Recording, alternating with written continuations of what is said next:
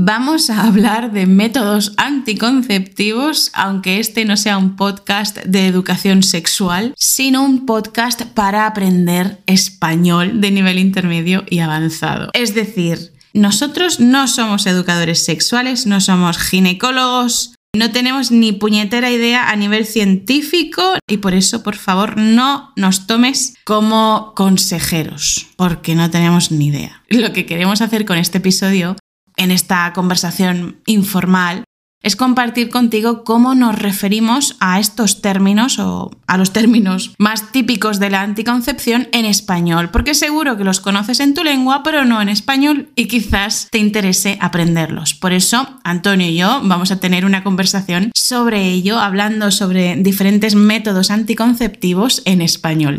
Y así conocerás pues las formas en las que nos referimos a ello en nuestro idioma. Me estoy riendo porque Antonio tiene los ojos rojos, llorosos, porque se está muriendo de sueño. Antonio, ¿me explicas qué coño haces muriéndote de sueño a las 7 de la tarde, por favor? Es una buena pregunta, pero no tengo respuesta. ¿Te aburre el tema o qué? Hombre, no es mi tema favorito. A ver, el tema de la anticoncepción pues tampoco es que sea súper divertido, pero joder, que acabamos de empezar, por favor. Un respeto, hombre, un respeto. Además, he de decir que Antonio se ha documentado por extenso y ha preparado... ¿Cuántas páginas has preparado de información, por favor? 26. 27. Eso de 27 de broma, ¿eh? No se dice 27. Es una forma garrula de decir. Es una forma garrula de referirnos al número. Es 27. No, pero hablando en serio, una, bueno, media, una, dos, Dos, ya está. vale, dos páginas y media redactadas por Antonio, no copiadas y pegadas, ¿eh? porque Antonio no hace plagio. Antonio lee diferentes fuentes bibliográficas, toma conclusiones y escribe, y ha escrito dos páginas y media de información. Hace ya varios días, quizás se te ha olvidado, pero has aprendido mucho, Algunas cositas sí. algunas cositas. Y algunas otras las he refrescado porque recuerdo que en la asignatura de biología, cuando estaba en secundaria, sí que dimos algo de, de educación sexual y todo el tema de anticonceptivos y cómo funcionan y eso. Pero bueno, son cosas que como no estás continuamente trabajándolas, por lo menos en mis trabajos, ni en el fútbol ni en RQL. Ni pues, en la vida. Bueno, pues hay cositas que se te olvidan, pero bueno, no está de más recordar cómo funcionan ciertas cosas o incluso algunas más novedosas, pues aprender. Nos has dicho que te dieron charlas No, sobre no, no. educación sexual en biología. Charlas no, que parte del contenido de la asignatura de biología, en no sé si en tercero o en cuarto, era ¿De la ESO? de la ESO de secundaria, era relativo a la educación sexual. Parte del contenido de biología, yo creo que en mi caso no fue así y vinieron a darnos charlas. De hecho, en el instituto, en mi año, había una educadora sexual que no sé si se dedicaba a algo más, si era orientadora, yo creo que era exclusivamente educadora sexual y quizás estuvo algunos meses en el instituto dando charlas a diferentes cursos y luego se fue a otro instituto, no lo sé. ¿eh? Bueno, no sé, yo recuerdo que algo de esto, de forma muy simple y mucho menos específica, sí que dimos, pero bueno, que no era sobre todo en el tema de reproducción y anticoncepción, vale, muy bien. básicamente. Pues sí, cuando yo estudié, que fueron algunos años después que tú, sí, nos daban charlas. Sí, charlas también tuve, obviamente. Ah, también tuviste charlas. Alguna. Vale, vale. Pues eso, nos daban charlas, venía esta educadora sexual y no sé si vino alguien más también, pero en diferentes años, ¿eh? No sé si desde tercero de la ESO. ¿Qué edad teníamos en tercero de la ESO? 15. 15 años, vale. Desde que tenemos 15 años en adelante, en diferentes ocasiones venían educadores sexuales, o una misma educadora, no me acuerdo. Yo creo que vinieron al menos dos personas, pero bueno, venían a darnos charlas sobre métodos anticonceptivos, sobre el funcionamiento, bueno, sobre la reproducción y no reproducción sexual. Que está muy bien, está muy bien tener este tipo de charlas en los institutos porque es la edad propicia para este tipo de cosas, ¿no? Para que comiencen estas aventuras sexuales y de descubrimiento sexual. Pero es gracioso, Antonio, que hagamos un episodio de anticonceptivos en nuestra situación actual. ¿no? Es un poquito chocante. Es un tema que al final no tiene nada que ver con nosotros ahora mismo, pero es un tema que, que creo que hay que conocer y ya cada uno que saque sus conclusiones, si está más de acuerdo, menos de acuerdo, si lo ha utilizado, si no lo ha utilizado, eso ya depende de cada uno. Sí, sí, sí. Nosotros simplemente planteamos el tema, vocabulario y cómo se hablaría sobre este tema y estos conceptos en español. Sí, sí, pero Y ya está. por si acaso algún estudiante viene nuevo o no escuchó el episodio en el que lo comentamos o no está en la Academia de Español RQL, vamos a decir cuál es nuestra situación actual. Y es que estamos esperando un bebé, estamos embarazados, como se suele decir. Pero sí, estoy embarazada entonces es un poco gracioso hablar de métodos anticonceptivos estando embarazada, pero es la vida, coño. Es la vida. Son situaciones no contradictorias. No son contradictorias porque se dan en diferentes momentos de la vida de cada uno. Bueno, simplemente es un tema de conversación del que sacar vocabulario y ya está. Y punto pelota. Vamos al lío.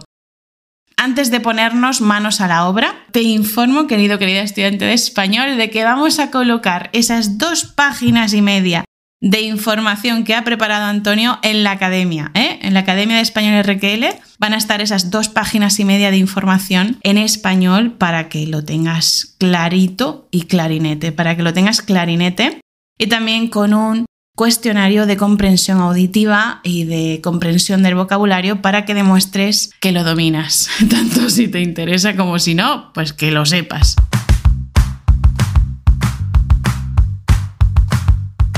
Empezamos con los anticonceptivos, Antonio. Venga, adelante. Eh, primero de todo, ¿qué demonios son los anticonceptivos? Pues son métodos o dispositivos que se utilizan para prevenir embarazos no deseados. Eso es, porque un embarazo puede ser deseado o no deseado. Si es deseado, no utilizas anticonceptivos, básicamente. Básicamente.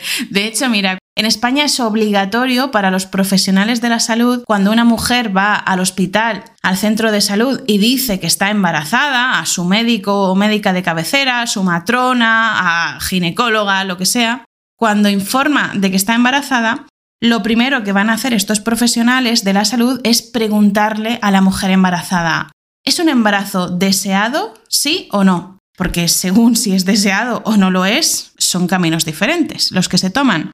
Entonces, cuando yo fui al centro de salud, bueno, tengo una médica, pero está de baja, y entonces me atendió un médico. Cuando tuve esa primera cita, me preguntó, ¿es un embarazo deseado? Que realmente no entiendo por qué me lo preguntó, porque ya vinimos con el embarazo muy desarrollado. Estaba en la semana 20, creo, más o menos. Habíamos pasado la mayor parte del embarazo en China. Por eso no entiendo muy bien por qué me lo preguntaron. No sé, la verdad, porque yo creo que en la semana 20 ya no hay muchas vías que tomar. Supongo que será protocolo. Sí, puede que sea el protocolo y ya está. Vamos a ver los diferentes tipos de anticonceptivos. En primer lugar, tenemos los anticonceptivos naturales, a los que también podemos llamar anticonceptivos de viva la Virgen, de que pase lo que tenga que pasar, ¿o no? Sí, porque no son métodos exactos. Son métodos de. Bueno, ahora, ahora, lo analizaremos, pero que no están basados en un alto porcentaje de efectividad, ¿vale? Tienen mucho, muchas lagunas, podemos decirlo así. Sí, estos métodos tienen muchas lagunas y nunca mejor dicho, Antonio. tienen muchas lagunas. Tener lagunas, ¿qué significa? Que tiene fallos. Tiene fallos. Tiene errores, tiene huecos que no termina de cubrir. Sí. Podemos decir, este plan o tu plan, imagínate que vamos a atracar un banco.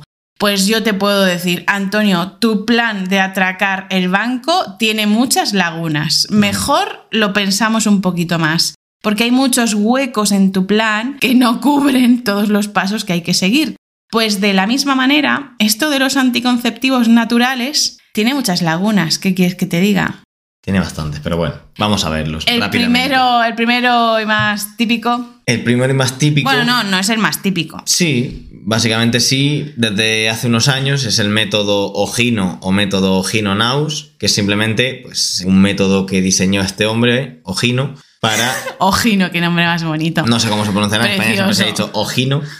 Para dividir el ciclo menstrual de la mujer en 28 días y ver cuáles son los días más fértiles y los días menos fértiles para que si no quieres tener un embarazo, pues utilices para tener relaciones sexuales los días menos fértiles. Claro, que de hecho hay muchas aplicaciones para el móvil siguiendo este método. Y en esas aplicaciones la mujer pone cuándo le viene la regla, la regla, hablando de la regla, por cierto, en el canal de YouTube RQL tenemos un vídeo, hice un vídeo sobre la regla, la menstruación. La menstruación. Hice un vídeo hace tiempecito, hace unos meses en estos momentos, no sé si en junio quizá o en mayo, sobre la menstruación y ahí con un montón de vocabulario que seguro que será muy útil para ti. Y sobre todo si eres mujer y si no también, ¿eh? Que esto nos afecta a la mitad de la población mundial. Y también está subido al podcast en el episodio 155, en caso de que te dé pereza ver vídeos en YouTube. Pero bueno, en el vídeo es más visual. Este método, como decía, tiene varias aplicaciones y las aplicaciones las mujeres meten de qué día a qué día les viene la regla y según esos días ya la aplicación calcula cuándo la mujer está ovulando y cuándo no. Y de esa manera se sabe cuáles son sus días fértiles y así podemos evitar o no evitar tener relaciones sexuales durante X días. Esto está muy bien, muy bonito, pero obviamente no es perfecto porque la regla muchas veces tampoco es regular. Sí, aunque no sea regular, es que una mujer se puede quedar embarazada aunque no sea el día de máxima fertilidad. No tiene que ser exactamente cuando vaya a ovular. Puede quedarse ahí cierto espermatozoide dando vueltas durante no sé cuánta, cuánto tiempo era, no me acuerdo. Pero dura más de 24 horas. Me van a escuchar profesionales de la salud y me van a matar. Que comenten. Que comenten, que comenten. Pero sí, no sé, ¿cuántos días puede aguantar un esperma? No ¿Cinco acuerdo, días? no me acuerdo. O una bestialidad Pero así. tiempo.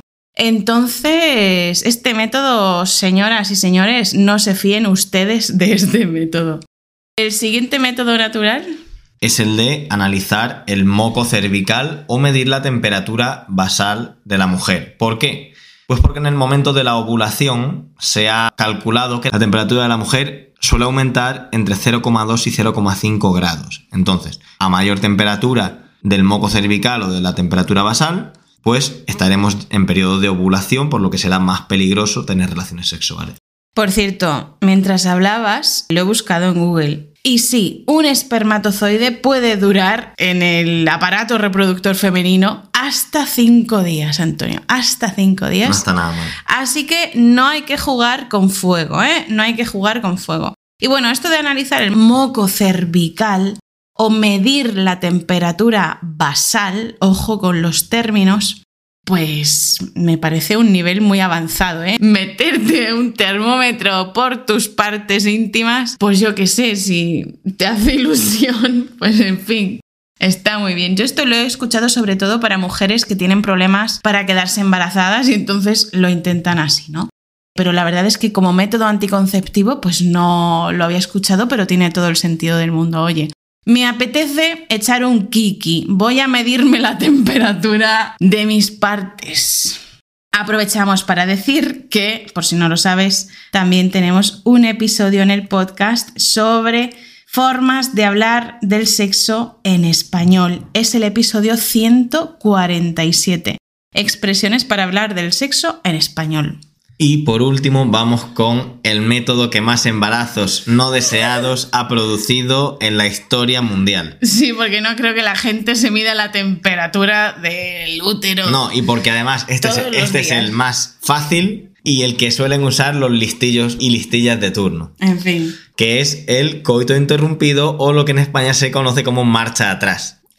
Es decir, que mientras estamos teniendo relaciones sexuales, en el momento en el que va a haber eyaculación del hombre, rápidamente se saca el pene y se eyacula fuera. Vamos por partes. Como decía Jack, el destripador. Coito interrumpido. Así se llama. Coito interrumpido. Es decir, sexo, acción sexual No completada. no completada, interrumpida. O, dicho de manera coloquial y conocida por cualquier español sobre la tierra, marcha atrás. Es decir, como cuando tú estás en un vehículo, como cuando estás en el coche y vas a aparcar y tienes que mover el coche hacia atrás, con el coche tú haces marcha atrás, te mueves hacia atrás. Pues lo mismo teniendo sexo. Cuando se ha penetrado la vagina, ¿vale? Para tener sexo y ya se ha realizado el coito y queda solamente la última parte por parte del hombre, que es la eyaculación, eyacular, soltar la magia, soltar el esperma, pues el hombre entonces hace marcha atrás, sale de la vagina. Ojo la conversación que estamos teniendo, Antonio, ¿eh? Sí, sí. Sale de la vagina y eyacula fuera. Eso es la marcha atrás. Muy higiénico, por cierto. Muy higiénico, muy limpio. Y tenemos pues un refrán. Esto es un refrán en español sobre este tema, para los crédulos, más bien, para los crédulos. ¿Cuál es ese refrán? La frase es, antes de llover, chispea, ¿vale? Eh, Pero, pero ¿qué Pero- significa chispea? Chispea que es que caen gotitas pequeñas, claro, chispear es llover, pero poquito, muy poquito. muy poquito, gotitas. ¿Por pequeñas. qué? Pues porque al final, aunque completes el coito con una eyaculación fuera de la vagina de la mujer, antes el pene suelta líquido. Suelta esperma. Y ese esperma, ese líquido, es una alta probabilidad de generar un embarazo.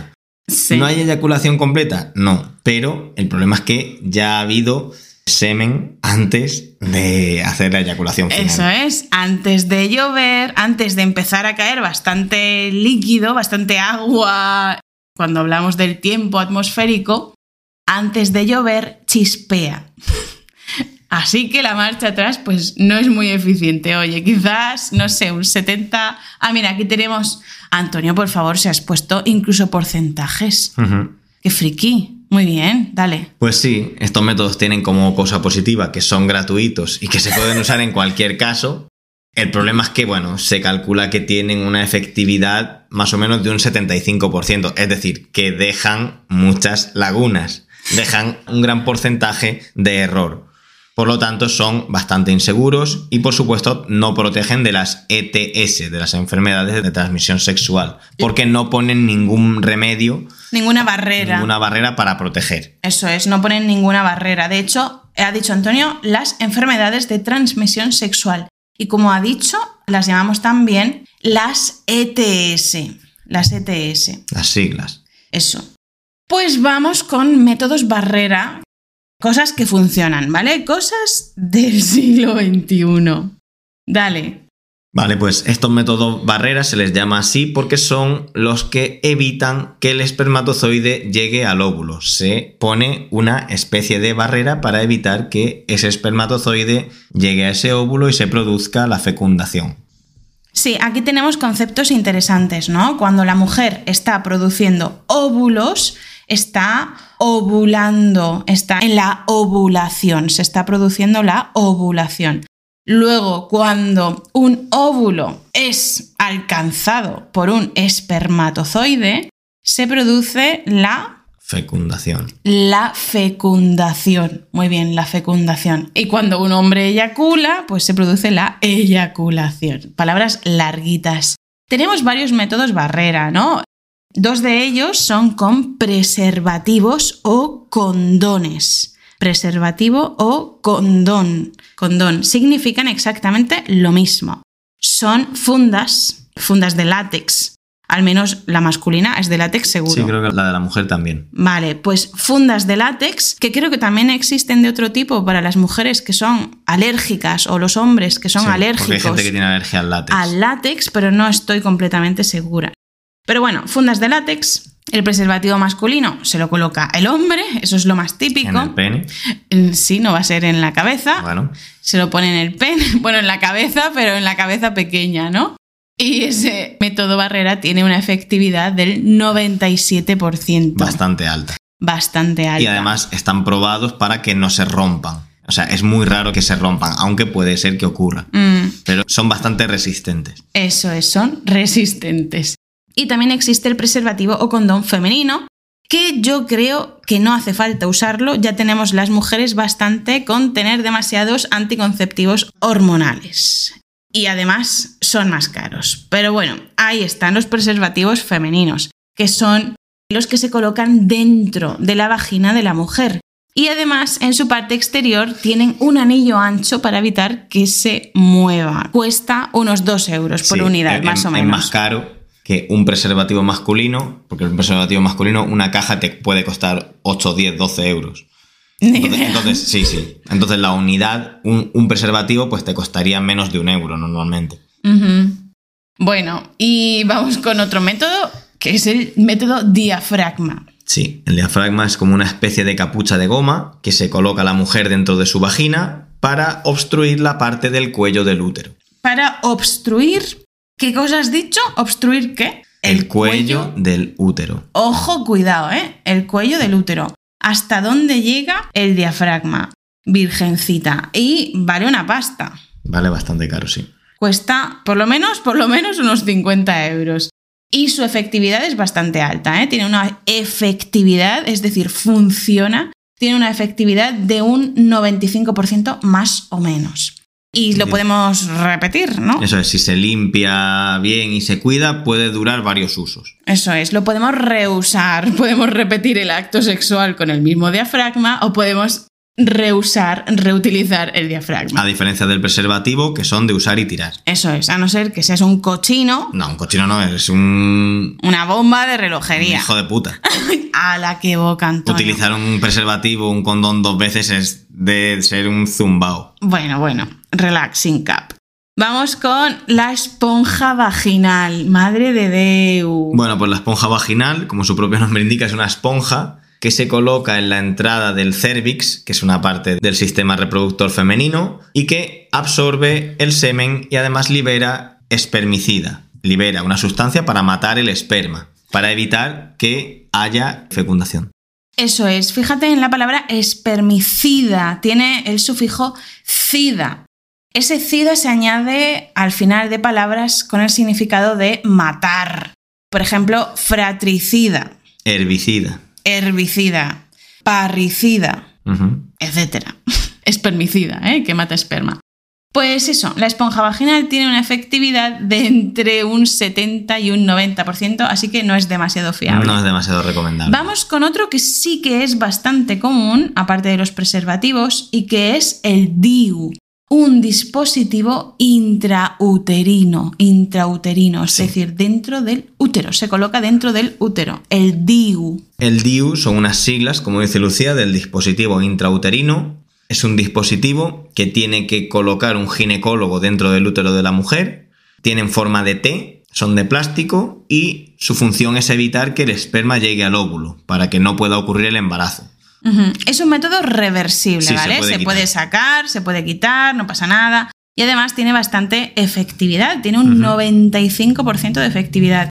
Además hay dos tipos de DIU. Un DIU que es hormonal, y entonces lo que hace es liberar la hormona progestina durante varios años, que según ha recogido Antonio es hasta unos 8 años, Y que es más caro. más caro, ¿vale? Y luego está el DIU de cobre o T de cobre. T por la forma que tiene, como una especie de T. Ujú. Está recubierto de hilo de cobre y no libera hormonas. Es decir, si queremos evitar hormonarnos, porque las mujeres, por desgracia, siempre nos estamos hormonando, si queremos evitarlo, pues tendríamos que acudir al DIU de cobre. Es más económico que el DIU hormonal y puede durar hasta 12 añazos. Casi nada. Mucha duración, o sea que al final puede ser interesante tenerlo si no tienes intención como mujer de tener hijos. Mm, Y además, estos anticonceptivos, en teoría, ¿vale? En teoría, no tienen efectos secundarios. En teoría. y su única función se produce durante la relación sexual, es decir, que no te suponen una limitación en el día a día en ningún momento. Pero eso de no tener efectos secundarios, yo no sé hasta qué punto es verdad, ¿eh? Bueno, supongo que tendrán las cantidades de hormonas y todo eso serán normales para no alterar demasiado el cuerpo de la mujer. No sé, no sé. Bueno, yo, esto lo dicen expertos, no lo digo yo, ¿eh? Bueno, ya, pero hay mucho dinero moviéndose detrás, así que no Bueno, sé, no sé. vamos al siguiente. con otro tipo de anticonceptivos que sí tiene efectos secundarios y tiene muchos efectos secundarios, que son los anticonceptivos hormonales. Estos anticonceptivos hormonales son los más utilizados por las mujeres. Están compuestos de una versión sintética, una versión de laboratorio de las hormonas sexuales femeninas, los estrógenos y la progesterona, y lo que tratan de hacer es alterar los niveles hormonales naturales de la mujer para evitar así que se produzca la ovulación. Sí, además estos anticonceptivos hormonales tienen una fiabilidad altísima. Te puedes fiar de estos anticonceptivos, ¿no? Tienen una fiabilidad muy alta, una efectividad altísima, de un 98 o 99%, que es una bestialidad siempre que se sigan, obvio, correctamente las indicaciones médicas, ¿no? Porque si un día te tomas una pastilla y al otro se te olvida, y al otro te la tomas y al bueno, pues no, evidentemente baja la efectividad. Y además, perdona que te corte, utilizar estos anticonceptivos sin una supervisión médica es una irresponsabilidad, porque te puede traer consecuencias bastante malas. Primero, por una parte, el quedarte embarazada por no seguir la toma regular de ciertos anticonceptivos de este tipo, y luego, por otra parte, pues porque a lo mejor si abusas de algunos de ellos, pues te puede traer unas consecuencias inesperadas y bastante malas. Sí, también depende del tipo de anticonceptivo hormonal, pero bueno. Ahora veremos. Ahora veremos. Y estos métodos, aparte de funcionar como anticonceptivos, también se usan para controlar otros problemas. Por ejemplo, para controlar las hemorragias vaginales de la menstruación. Es decir, cuando una mujer tiene demasiada menstruación, tiene una menstruación muy abundante, Sangra mucho. mucha sangre, eso es un problema. Entonces, cuando nos tomamos las pastillas, estas anticonceptivas, pues se regula la abundancia de menstruación, se regula el ciclo también. Y supongo que también los dolores. Y los dolores. Desde luego, los dolores también se regulan. También depende de la mujer ¿eh? y del tipo de pastilla, de la marca. Pero bueno, también se usan para tratar enfermedades como la endometriosis, entre otras. Yo tengo muchas amigas que se toman las pastillas anticonceptivas no solo para no quedarse embarazadas, sino también porque tienen ovarios poliquísticos y cosas así. Para corregir ciertas cuestiones de su regla, ¿no? Sí, para corregir que no para solucionar, ¿eh? Para corregir que no para solucionar. Para ir tirando, como decimos coloquialmente, para ir tirando, para ir sobrellevando la situación. ¿Qué tipos de anticonceptivos hormonales hay en el mercado? La principal de todas estas son las pastillas o píldoras anticonceptivas. Se toman bajo prescripción médica de forma oral y tienen bastantes efectos secundarios. Y además se puede, al menos en España, se puede tomar tanto con prescripción médica como sin ella. Tú puedes ir a la farmacia y comprar unas píldoras anticonceptivas que tú quieras, de alguna marca, o puedes ir a tu médico de cabecera y le dices, oye, me quiero tomar la píldora anticonceptiva, recétamela. Y entonces la médica o el médico te prepara una receta de esa pastilla que está financiada por la seguridad social. Quizás al 100%, no sé, la verdad es que no, no lo sé. Creo que una parte, creo que completamente financiada no está, pero es muy barata. No sé si hay que pagar un euro o dos euros por un mes muy barato tomarse estas pastillas. Y aunque son un método muy muy muy usado no es la solución ideal. De hecho parece ser hace unos años me estuve informando sobre este tema parece ser que aunque no se habla de ello las farmacéuticas, como tienen bastante poder, evitan hacer estudios en mujeres para ver o para descubrir realmente los efectos secundarios que tienen en nuestros cuerpos que por cierto parece ser que sí los hay y los hay chungos, aparte de que puedas engordar o te pueda salir pelo en la cara o qué sé yo, te pueda dar dolores de cabeza, aparte de eso hay otros efectos secundarios que sí que son muchísimo más graves y estamos hablando incluso de cáncer. No estoy leyendo a gente que esté escribiendo en foros en su casa, ¿eh? estoy hablando de haber leído o escuchado a científicos o científicas hablando de este tema. Así que si te interesa, investiga un poquito porque desde luego merece ser investigado antes de ser consumido. Bueno, vamos con los anticonceptivos inyectables. Ojo, cuidado. Pues eso, son inyecciones de hormonas que se inyectan por vía intramuscular. Su duración suele ser de entre 1 y 3 meses, supongo que dependerá de la carga que te inyecten, y tiene una efectividad de un 99%. Necesita control médico y como las píldoras anticonceptivas, puede tener también bastantes efectos secundarios. Perfecto. También tenemos los parches anticonceptivos, que son pequeños parches que se colocan en la piel y que liberan una dosis hormonal de manera continua. Se suelen cambiar una vez por semana y tienen una efectividad alta, aunque en mujeres con sobrepeso esa efectividad es menor. También tenemos el implante anticonceptivo, que es un pequeño implante de plástico. Da mal rollo, ¿eh? Sí, da mal rollo. Bueno, pero escúchame, lo del DIU, si lo piensas, sí, sí, sí, no, también es un implante. Eh, y bueno, lo del anticonceptivo inyectable, Antonio, todo da mal rollo. Yo no me pondría eso, ¿qué quieres que te diga? Pero el implante es como una especie de plastiquito que te lo meten por debajo de la piel y que va liberando una, dosis hormonal necesaria para evitar la ovulación. Ojo ahí, ¿eh? Y que puede durar entre 1, 3 y 5 años. Y requiere una pequeña cirugía. Madre mía. Cuidado, cuidado ahí. Madre mía. Pero, según parece, tiene una gran eficacia. si fuera mujer, no, tengo claro que me pusiera un implante. ¿eh? No, no, desde luego. Y luego tenemos el anillo vaginal. Ese anillo vaginal es un anillo flexible, se llama anillo por su forma, es un anillo flexible que se coloca en el cuello del útero y que va liberando hormonas. Esto me recuerda al DIU. Al hormonal. Sí, al hormonal. Bueno, se coloca en el cuello del útero y va liberando hormonas. Dura unas tres semanas y en la cuarta semana. Como dice el método Gino. la mujer tiene la regla, tiene el periodo, tiene la menstruación. Tiene un efecto similar a las pastillas anticonceptivas, o sea, es un chute de hormonas y tiene efectos secundarios, por supuesto. Aquí rompo una lanza a favor de las mujeres y critico que haya tantísimos anticonceptivos que nos tengamos que tomar las mujeres. Manda cojones, ¿eh? Manda cojones. Pues Porque los hombres tienen el mismo sexo que las mujeres, en muchas ocasiones más. Así que manda cojones que toda la responsabilidad caiga sobre las mujeres y sobre su cuerpo, porque al final son ellas, somos nosotras las que nos estamos hormonando constantemente o lo que sea. Manda cojones. Vamos con métodos anticonceptivos definitivos, Antonio. Estos métodos son permanentes, es decir, se alargan en el tiempo, pueden durar desde que te lo hagan hasta el final de tu vida y necesitan una intervención quirúrgica, una operación. Pero actualmente estas operaciones ya no son irreversibles, ya no son para siempre.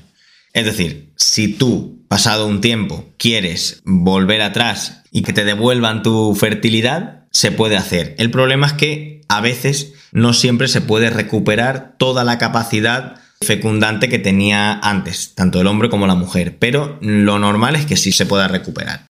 Existe un anticonceptivo definitivo, una operación para hombres y otra para mujeres. ¿Profundizamos? La primera de ellas es la que se hace en hombres y es la vasectomía, con V, vasectomía, que consiste en cortar los conductos seminales para así impedir la salida del esperma y evitar la llegada de los espermatozoides.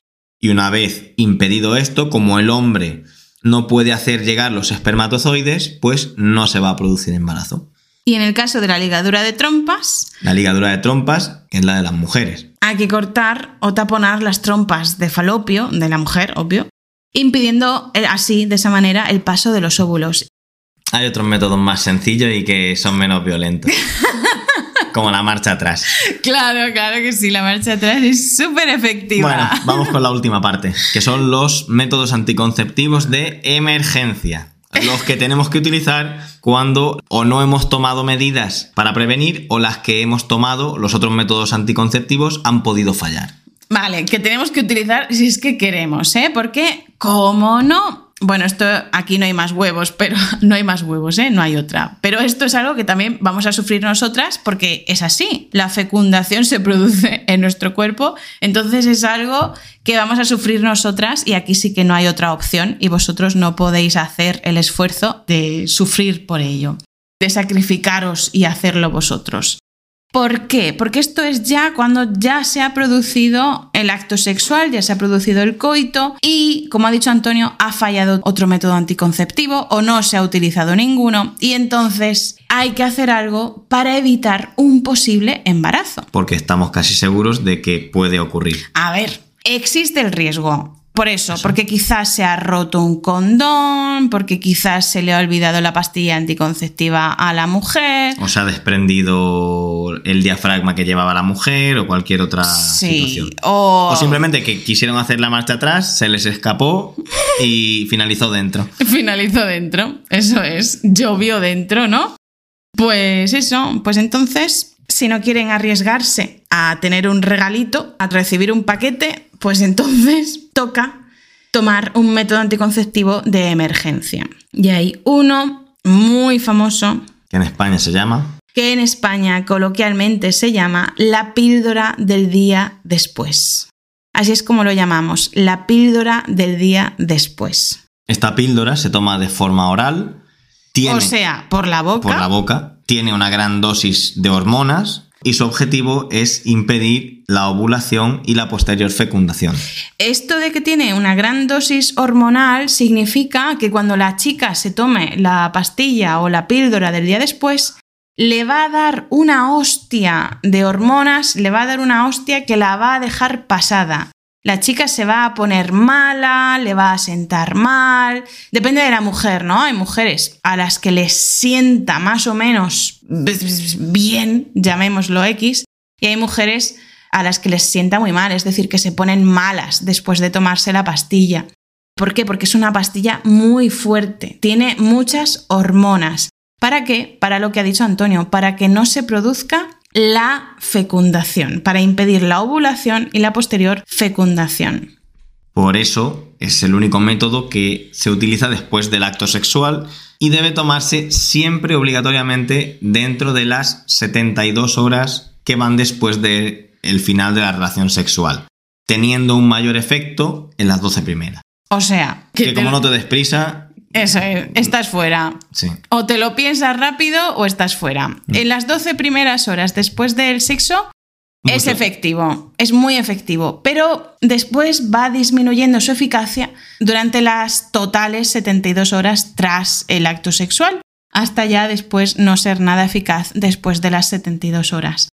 Es un método muy agresivo para las mujeres y puede tener muchísimos efectos secundarios y por eso se le llama de emergencia. No debe ser usado habitualmente. De hecho, ¿cuánto es la recomendación de cuántas píldoras del día después puede tomar una mujer para no generar un riesgo en un Mm, embarazo? No lo sé seguro, pero yo creo que dos. Dos, tres como Dos. mucho.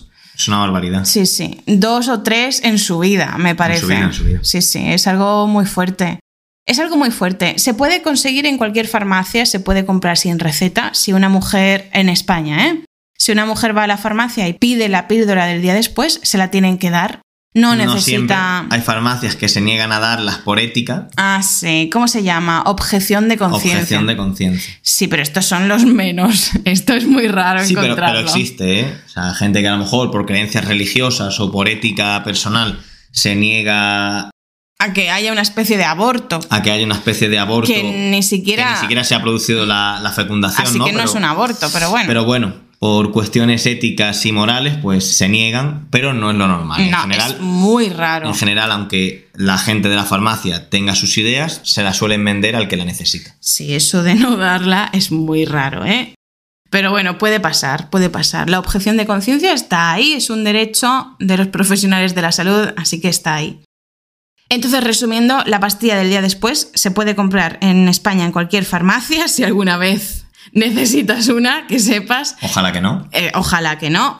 Pero si alguna vez necesitas una, que sepas que puedes ir a la farmacia y decirle al farmacéutico o a la farmacéutica, por favor, me gustaría comprar una pastilla del día O después. una píldora. o una píldora del día después. Y te va a entender perfectamente. Lo pagas y a tu casa. Y listo. Y ya está. Pero eso, hay que evitarlo mejor porque es un chute de hormonas muy fuerte. Bueno, bueno, pero el deporte femenino español está de enhorabuena a todo esto, ¿no? A todo esto, hablando de todo un poco, ahora que le damos carpetazo a este tema, ya yo creo que hemos terminado bien con las anticonceptivas, Antonio. Vamos a decir algo positivo para las mujeres, que no todo sea anticoncepción y hormonas y... A ver, la anticoncepción no es algo malo. Lo que es algo malo es hormonar el cuerpo de las Bueno, pero mujeres. es que muchos métodos anticonceptivos eh, son bastante nocivos para la mujer. Vale, eso sí, pero la anticoncepción no es mala. No, no, no tiene por qué serlo. pues tenemos cuéntanos. baja natalidad, tenemos muy baja natalidad, pero la anticoncepción no es mala. ¿Qué ha pasado? Pues ¿qué ha pasado? Que España ha ganado el Mundial Femenino de Fútbol. Ojo, cuidado. Por primera vez en su historia. Por primera vez en su historia. Es la primera vez que pasaba de cuartos de final. Y, coño, ha ganado el Mundial. Ha sido bestial. Ha sido súper. Se ha visto un poquito oscurecido por el gilipollas, con perdón y sin él, por el presidente de la Real Federación Española de Fútbol, Rubiales, Luis Rubiales, pero vamos a no oscurecer esta gran victoria por culpa de ese gilipollas.